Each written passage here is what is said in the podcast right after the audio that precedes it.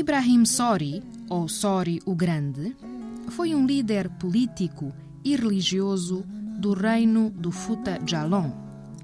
Sucedeu ao seu primo Karamoko Alfa, tendo ficado conhecido por ter controlado o comércio na região e por ter participado ativamente no tráfico de escravos.